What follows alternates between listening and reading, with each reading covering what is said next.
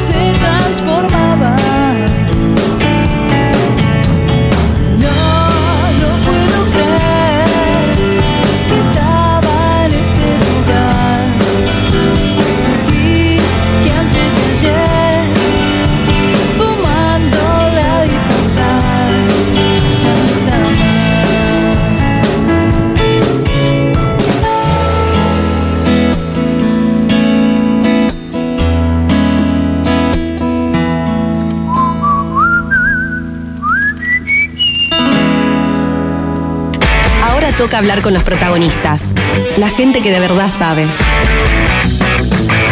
En ¿Por qué no?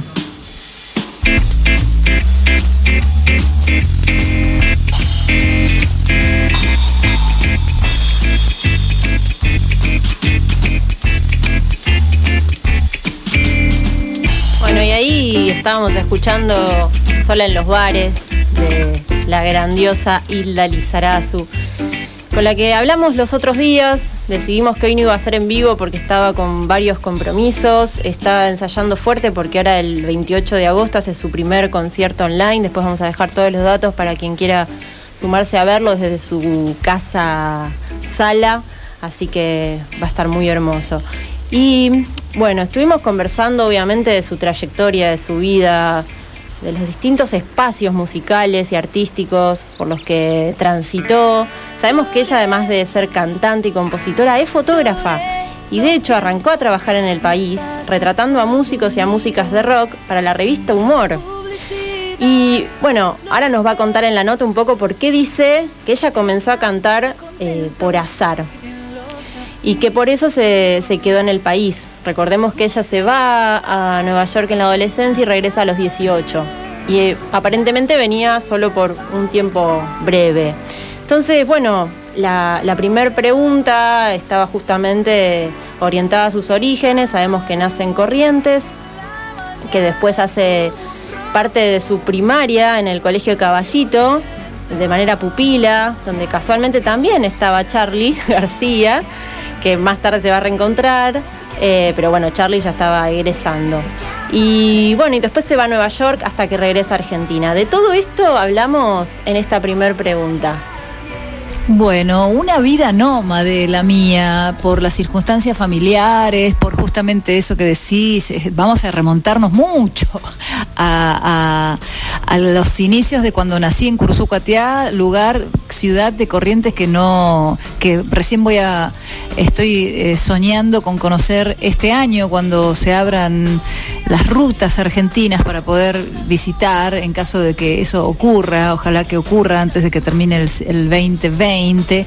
Pero bueno, sí, me- em, tengo una vida muy, muy colorida, muy eh, nómade, dado que mi, mi familia es una familia que se separa, que se, mis padres se separan y mi madre este, se va a vivir eh, cuando yo estaba, cuando, cuando entré en el pupilaje, ella se va a vivir a- a Estados Unidos y, y bueno, y después me tocó la más chiquita, Hildita, de las tres hermanas, eh, ir allá y terminar mi educación secundaria empezarla y terminarla allí en Nueva York. Y allí, o sea, yo diría que la parte artística, re- respondiendo a tu pregunta de cómo, se, cómo son los inicios, eh, la verdad es que la música em- empieza a, resultarme algo em, natural y de, suma atracción a partir de los seis años. O sea, en primer grado yo agarré una guitarra criolla en mi clase de música allí en Colegio del Estado, en la ciudad de Buenos Aires, y ahí empecé como a, poner esos deditos diminutos en, ese, en ese puente de la guitarra y, empecé a tocar la guitarra. O sea que primero vino la música, luego en mi adolescencia ya, cuando ya en Estados Unidos, en Nueva York, eh, eh, el marido de mi mamá, Leopoldo Durañona, un artista, ilustrador, dibujante, que emigró hacia Estados Unidos, por el cual mi madre fue allí, eh, trabajaba como historietista y había un compañero de él que era un fotógrafo eh, que, me, que me, prestó por primera vez una, una cámara eh, y allí empecé a mirar por primera vez a través de la, entre comillas, mirilla de una cámara analógica eh, con película de 35 milímetros, que es todo el material fotográfico que yo vine po- exponiendo en, en- en mi Instagram, en el este Hilda Lizarazu, es todo material de, eh, de origen de película, ¿no? Es, no es nada digital. Yo soy totalmente análoga en, ese, en esa parte fotográfica. Eso sería una síntesis rápida de este, más de 50 años de eh, mi trayectoria desde que arranqué en Cursucuatiá, en la desconocida Cursucuatiá para mí. Excelente síntesis. Y bueno, entonces íbamos un poco a sus 20 años, que ya entrada la década del 80, da lo que serían sus primeros pasos, ¿no? En, en el mundo rockero argentino. Entonces, bueno, le preguntábamos los otros días, eh, en este universo musical que, entra un poco de la mano de Suéter, también con los twists. Después es convocada por Charlie para participar de su banda Los Enfermeros. Bueno, y ahí arranca su carrera.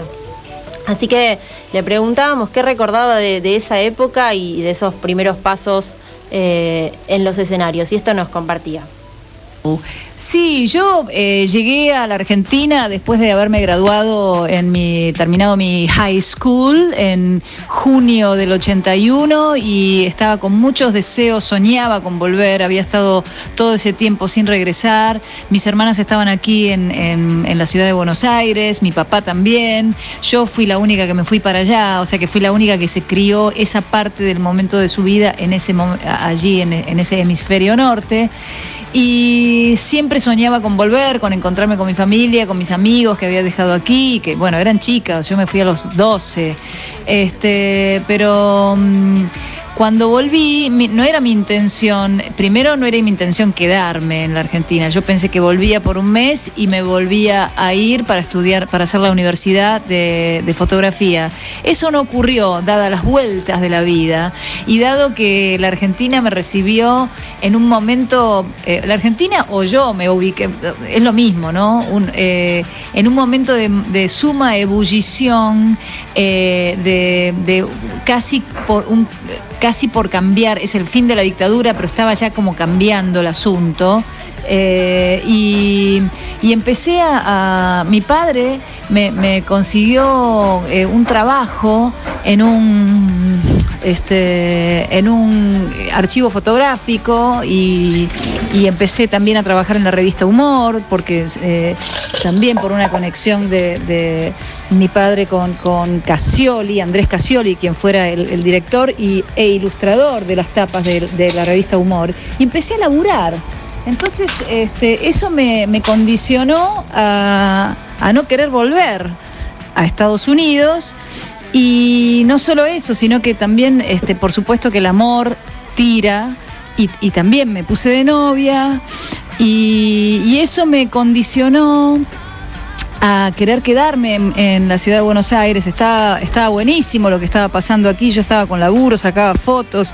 Estaba, eh, mi novio en ese momento era Miguel Zabaleta, quien estaba eh, a cargo de Suéter. Por eso vos me dijiste, empezaste con Suéter. Y yo dije que empecé por, yo pienso, haciendo el juego de palabras que me gusta, empecé por suerte.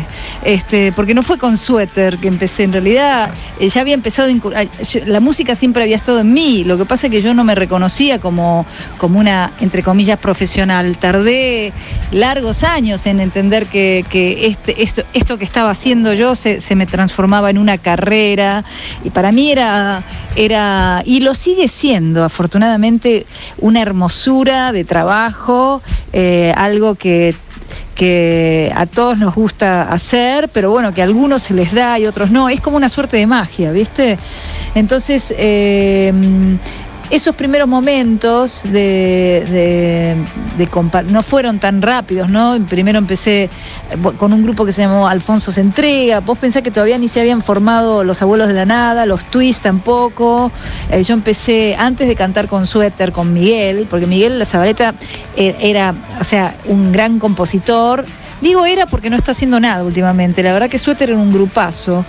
Y, mm, y después en algún, o sea, ya un poquitito más avanzado, en el año 83, una cosa así, después de dos años de mi estadía aquí en Argentina, empecé a subir a cantar con, con Suéter, ¿no?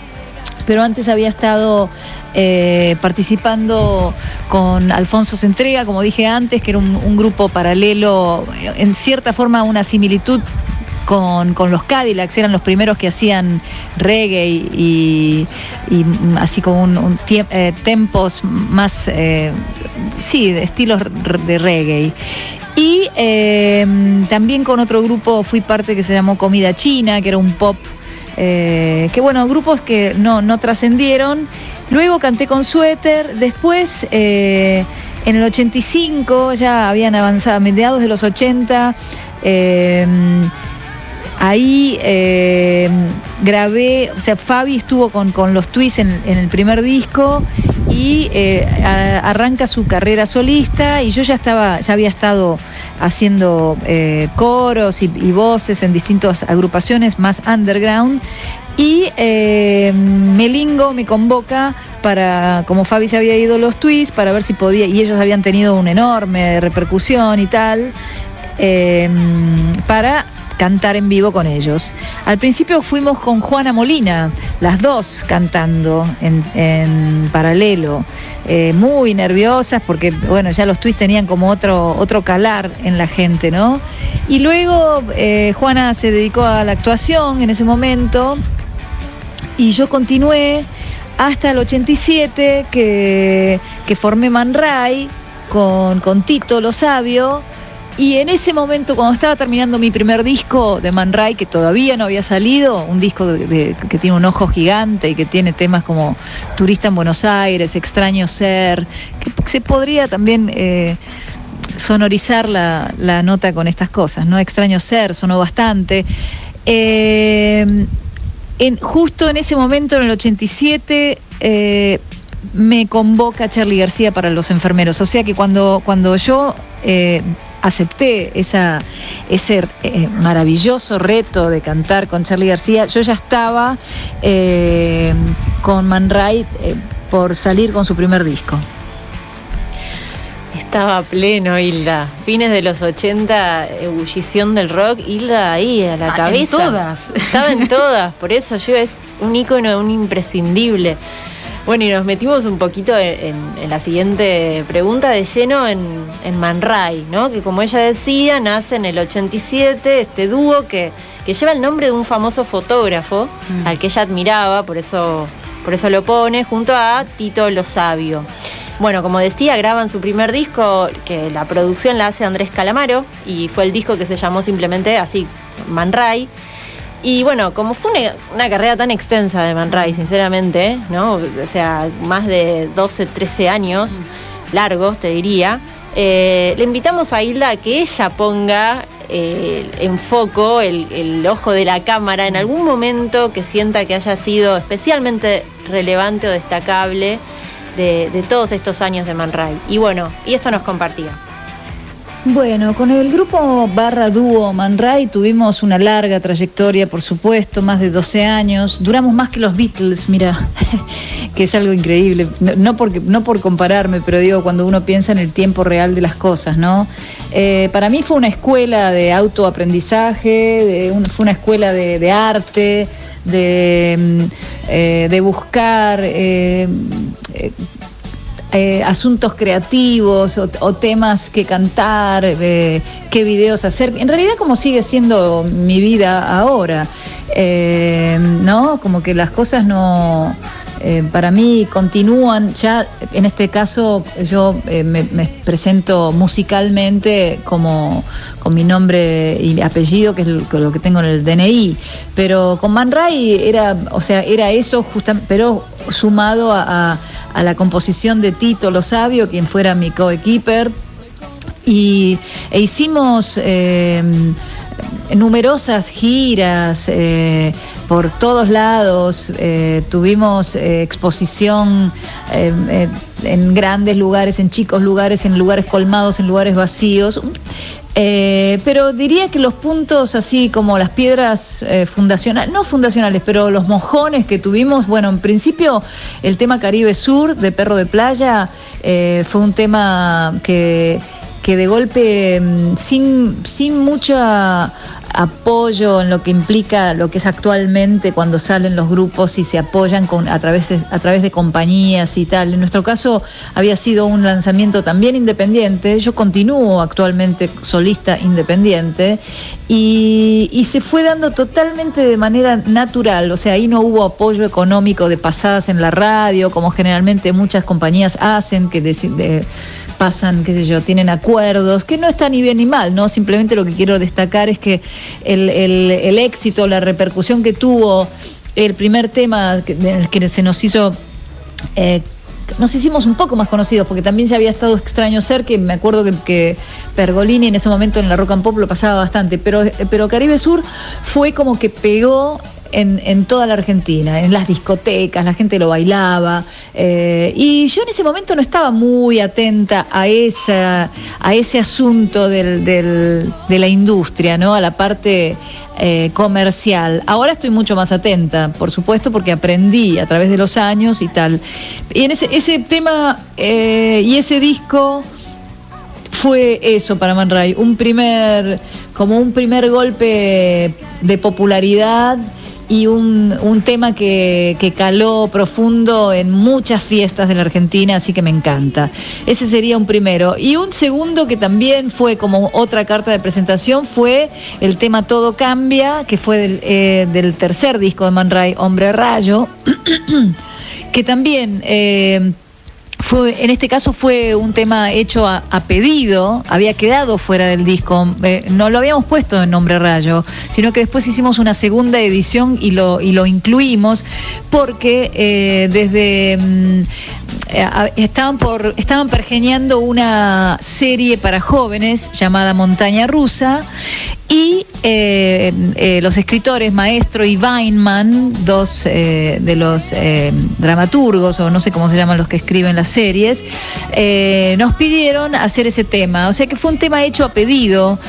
Eh, el tema Todo Cambia y esa canción sonó todos los días durante dos años porque se ve que a, Montaña Rusa le fue muy bien la serie. Yo nunca lo vi, puedan, les, les- cuento que nunca la vi, porque no soy muy de la televisión, entonces me da un poco de vergüenza, pero bueno, igual este, sé que, que a, los chicos eh, de esa época les encantaba y, y simplemente eh, debo reconocer que nunca, nunca seguí la serie, pero... eh, esa parte de nuestro momento también como, como banda, que eso fue en el año 93-94. Eh, nos dio mucho empuje para que eh, la gente eh, de la Argentina y de otros lugares también de la- Latinoamérica, de Sudamérica, nos conociera como, como banda, ¿no? Man Ray, el tema de Montaña Rusa, y eso fue, fue una ayuda también, fue algo que, que no, no voy a olvidar. Bueno, se darán cuenta, estamos hablando con Hilda Lizarazu, que compuso Todo Cambia para Montaña Rusa y que confiesa que, bueno, que ella nunca vio la serie y está bien. Esto, esto demuestra lo que ella es, digamos, Sí, que totalmente. es una artista, que no importa si es éxito o no, sino que, bueno, se brinda como artista y ahí va, para adelante. Muy gracioso eso. Ahora por ahí, eh, digámosle a Hilda que lo puede ver en YouTube, Claro. para saber de qué era, de qué se trataba. Más o menos. bueno, así que mm, estamos haciendo un viaje retrospectivo por la trayectoria, enorme trayectoria de Hilda Lizarazu, que hablamos los otros días, que hoy tenía un compromiso. Y llegamos a lo que es su etapa solista. Ya en los años 2000, en el 2004, lanza su primer disco solista, que es Gabinete de, de Curiosidades. Y al momento su último disco salió en el 2018 y es La Génesis. Lo mismo, es un, un espacio de tiempo importante. Entonces, la pregunta apuntaba para hacer este viaje por, por su costado solista, digamos, si, había tenido ese síndrome que algunos le llaman el síndrome de solista, que sería como ese miedo eh, hacia el otro le va a gustar después de tantos años de reconocimiento de laburo como banda y de éxitos y de premios. Y, mm, y bueno, y esto nos contaba. Bueno, eh, mi etapa solista sí arranca después del viaje, ese, entre comillas, autoexilio hecho hacia, hacia Córdoba, hacia el interior del interior de Córdoba. Y yo pensaba que en, e- ese momento me iba a retirar de la música, después, una vez que había dejado Man Ray con el último disco, Larga Distancia. Estaba como, estaba saturada, estaba saturada de los viajes, o sea, todo lo que uno sueña que, que te pasa, después cuando te pasa, si, si lo, lo- lo vas transitando por mucho tiempo, también hay un momento de cansancio. Y a mí me pasó eso. Y pateé el tablero eh, en el último disco Larga Distancia con Man Ray y sin saber bien si iba a continuar con la música. Entonces, eh, allí tomé esa decisión de irme a vivir a Córdoba, que fue una decisión importante para mi vida, para mi, el- para mi mapa, ¿no? Eh, y después cuando empezó a emerger lentamente como leñita fresca, empezaron a salir algunas canciones y empezó a volver el deseo de querer presentarme en vivo y empecé a juntar un puñado de temas sumado a algunas canciones que, de otros compositores a los que yo interpreto, porque a mí también me gusta interpretar canciones de otras personas, o sea, no, no, no soy una artista de esas que solo cantan los temas propios, porque muchos temas míos no son tan, eh, va, no sé, eh, podrían no ser tan, entre comillas, jiteros, tengo algunas canciones más nostálgicas, pero bueno, eh, a partir de que tomé la decisión de nuevamente regresar a, en este caso ya con mi nombre, eh, me mando, soy una mujer intrépida, no soy para nada temerosa, no, no tengo miedo de- del, entre comillas, fracaso, porque para mí no hay éxito y fracaso. O sea, vos podés tener un éxito que, que suene en todo el país y en todo el mundo y, e internamente ser un fracasado, eso no hay dudas. ¿eh?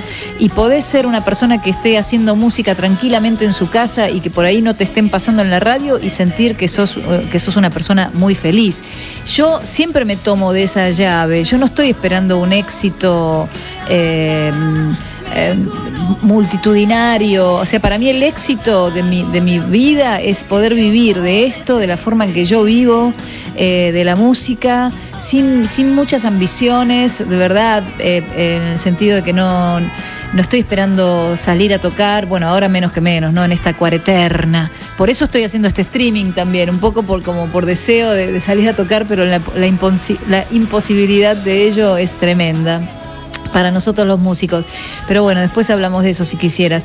Pero la verdad es que Eh, ahora que, el proyecto se llama como mi nombre, como Hilda Lizarazu, como mi pasaporte, como mi, mi DNI, obviamente tengo muchas más responsabilidades, muchos más laburos, mucho más, eh, mucho más decisión, toma de decisión, y a veces en ese, dentro de esa mayor responsabilidad también podés sentir en algún momento eh, como una suerte de cuánta soledad no uno puede puede tener en ese momento. Pero por otro lado eh, es eh, uno es artífice de, uno mismo y, es- sos el resultado de las decisiones que tomás de lo que priorizás del tiempo que tomás para una cosa y el tiempo que tomás para la otra.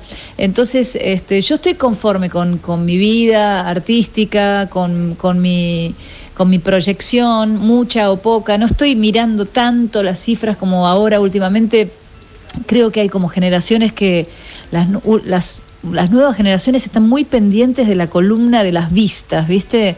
Y no siempre eso es- eh, condice con la calidad de las cosas. Igual hay muchas cosas con muchas vistas que están buenísimas, pero hay muchas cosas con muy pocas vistas que también están buenísimas. No hay que olvidar eso para mí. Eh, me refiero a las vistas eh, de, las plataformas virtuales que la mayoría de las personas eh, se conecta para, escuchar música, ¿no? Ahora, o de las nuevas generaciones. Entonces, podría decir en síntesis que, estoy conforme con quién soy, que, sigo a veces teniendo algunos temores, pero no de índole de éxito o fracaso de acuerdo a la popularidad o a la aceptación, sino eh, dudas personales con respecto a, a mi propia eh, a mi propia cosecha, ¿no? De cómo hago las cosas o cómo no. Eh, es, es- esa sería más, como más dudas existenciales de, de mi propio trabajo. La hice larga, ¿no? La hizo larga y la hizo increíble. Es- tiene Eh. una voz y una claridad como como canta también ella se expresa Sí. y tan natural, ¿no? Porque es así, muy muy natural y muy espontánea. Sí, totalmente. Bueno, y hablaba de, de este justamente esta forma de reencontrarse con su público, obviamente de manera virtual. Eh, va a ser una transmisión, su primera transmisión vía streaming este viernes 28 de agosto, eh, junto a su amigo musical Federico Melioli, desde su sala casa, como, como ella lo menciona, y bueno, se llama el del ciclo de cuarentena. Así que la siguiente pregunta obviamente apunta a conocer un poco de qué se va a tratar y, y qué, va, qué va a suceder este viernes 28 de agosto. Y esto nos contaba. Bueno, el concierto del 28 eh, de streaming barra transmisión de Cuareterna eh, va a ser eh, una, un- una reunión íntima musical desde mi casa sala con mi compañero de más de una década, Federico Melioli, que también da la casualidad que ese día cumpleaños y vamos a hacer un repaso de todo lo que de todo de todo el repertorio que venimos tocando del repertorio que tocamos también cuando fuimos el año pasado por una larga gira europea eh, y también vamos a presentar algunas canciones nuevas así que es, es, un, es un alegrón para mí poder compartir eh, desde, desde mi casa a, la- a las casas de, las personas que quieran escucharme ese 28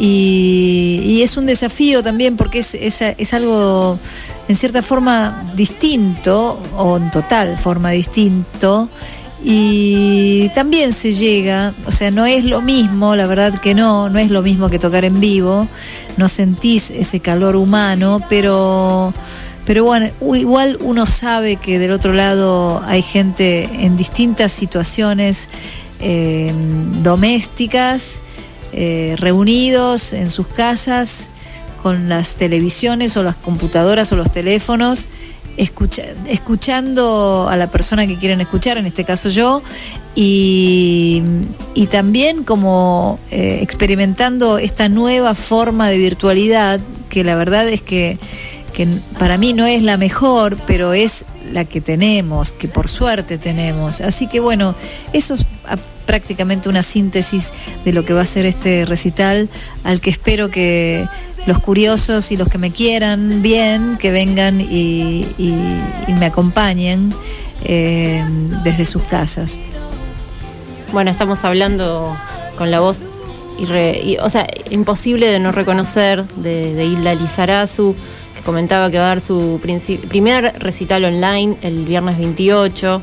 Eh, bueno, pero también hablamos con ella eh, un ratito más y no solo de su trayectoria en la música, sino también su rol en, la militancia, acompañando los feminismos, puntualmente de, la ley de cupos femenino en festivales, de la cual ella fue impulsora y que felizmente se promulgó a fines del año pasado. Y hablando con Hilda, pensábamos que ella tiene una hija llamada Mía, de 18 años, que también hace música, ¿no? Y que ya está transitando un mundo como con mucho más derechos que ella a su misma edad. Entonces le preguntábamos qué cambios reales espera que, que se empiecen a gestar a partir de la implementación de esta ley. Y esto nos compartía. La verdad que la ley de cupo fue una lucha que no hubiera sido posible sin la, sin la delantera de Celsa, Celsa Mel Gauland, quien fue la ideóloga de, este, de esta propuesta de ley y, y quien fue también la persona que me convocó la compañera que me convocó a formar parte de la mesa chica de esta, de esta propuesta de ley de cupo femenino.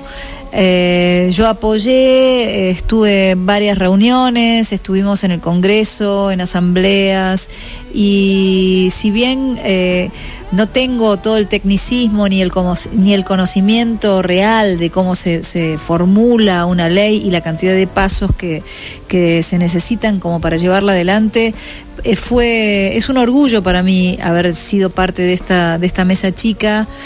Y también es una... Mm, es una responsabilidad y un compromiso que, que, acepté eh, porque me parece que es importante y que creo que eh, salió, se promulgó en diciembre del año pasado y realmente más allá de la pandemia de este 2020, eh, se vio reflejado en, en, en, los festivales que se pudieron hacer en el verano, se vio reflejada la presencia femenina en, los escenarios y, la verdad es que como vos me mencionabas a mi hija y a, las futuras generaciones de mujeres músicas realmente les va, les va a hacer les va a allanar el camino un poco.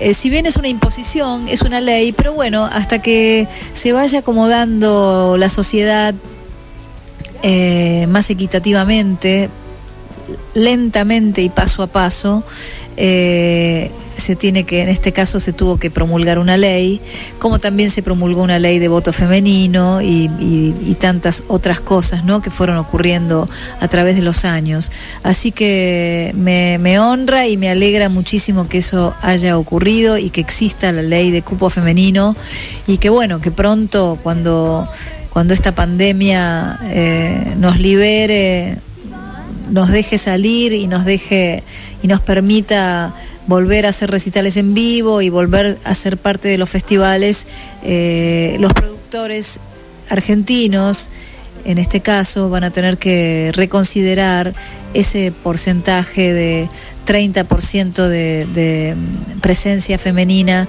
en todos los escenarios de los festivales que existen en la Argentina, eh, que son como más de 40 o 50 anualmente. Bueno, ojalá que así sea. Eh, y bueno, ya estábamos llegando al final de esta larga charla y relajada con Hilda Lizarazu y hablando un poco eh, de, su maternidad y de su relación con Mía, que, recién la mencionaba, y que antes mencionó que en un momento de su carrera se fue como una especie de exilio a Córdoba. Eh, bueno, antes de despedirnos retomamos un poco esto de cuál es, cuál fue su relación con, su propia hija, en el sentido de su relación como artista y maternidad, cómo la vivió, cómo fue criar en, aquellos años, sabiendo que siempre ser madre y artista o laburante, bueno, tiene una jornada, doble jornada, eh, por todo lo que ya sabemos que hablamos siempre, las tareas de cuidado y y, los distintos estigmas que, nos recargan por el bendito patriarcado. Entonces, eh, bueno, queríamos conocer cómo, cómo había transitado ella su maternidad siendo artista eh, y madre, y esto nos contaba. Yo tuve la suerte de ser madre estando aislada de mi laburo, porque Mía nació en Córdoba en el momento en que yo decidí eh, alejarme un poco de los escenarios y, dejar el grupo Man Ray, del que había sido parte durante 12 años. Y entonces este, llevé a cabo la fantasía que muchos cada tanto podemos llegar a tener de decir, uy, qué bueno, me iría de esta ciudad y me iría a vivir a la montaña, me iría a vivir al mar, me iría a vivir a algún lugar agreste en la naturaleza. Pero bueno, eh, nosotros necesitamos laburar para vivir. Entonces, eh, yo por suerte con Man Ray había, había ahorrado guita, dinero, y podía tomarme esa, esa hacerme ese chapuzón de fantasía, eh, de naturaleza y lo llevé a cabo. Entonces, en ese momento de mi vida, sin un contrato discográfico, sin una banda, con los ahorros que había hecho durante esos esa, esa década de Man Ray, me fui al medio de- de- del campo, en el interior de Córdoba, y allí nació Mía, en ese contexto. Entonces no tuve que responder a, ni a recitales ni, ni nada. Estaba, me- estuve abocada a ella los primeros dos años de, de su vida y luego sí regresé a la ciudad y ahí, eh, bueno, empecé a- a retornar, a, retomar también mi trabajo eh, como artista, música, compositora y, y allí empecé con mi primer disco solista, ¿no? Gabinete de Curiosidades. Así que tuve esa suerte de poder hacerlo de esa forma.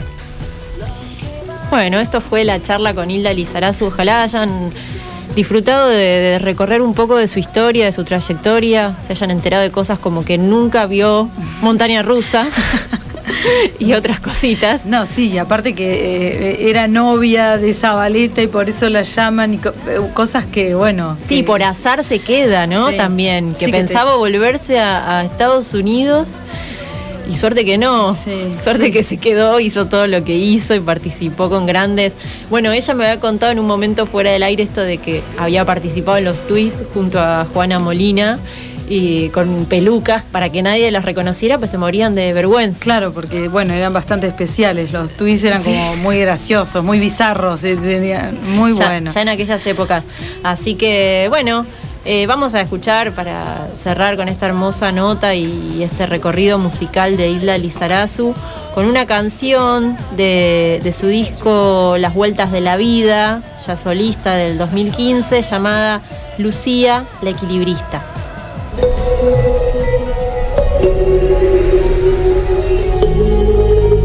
Lucía.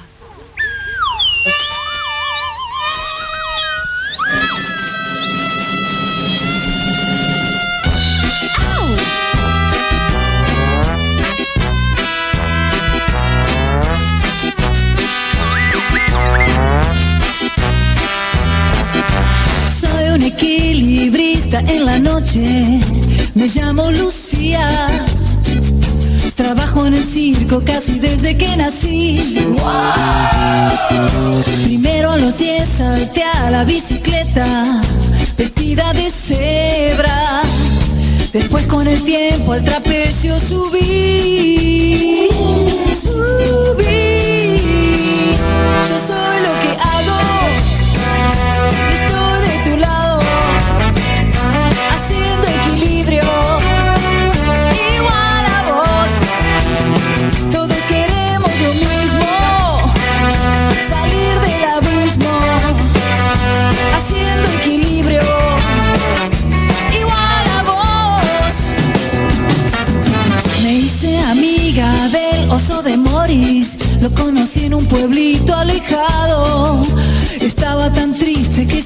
Abrí.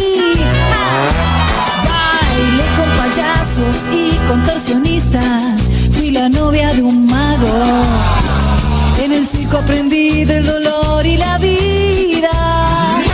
Yo soy lo que hago. Estoy de tu lado. Soy una equilibrista, igual a vos. Todos queremos lo mismo,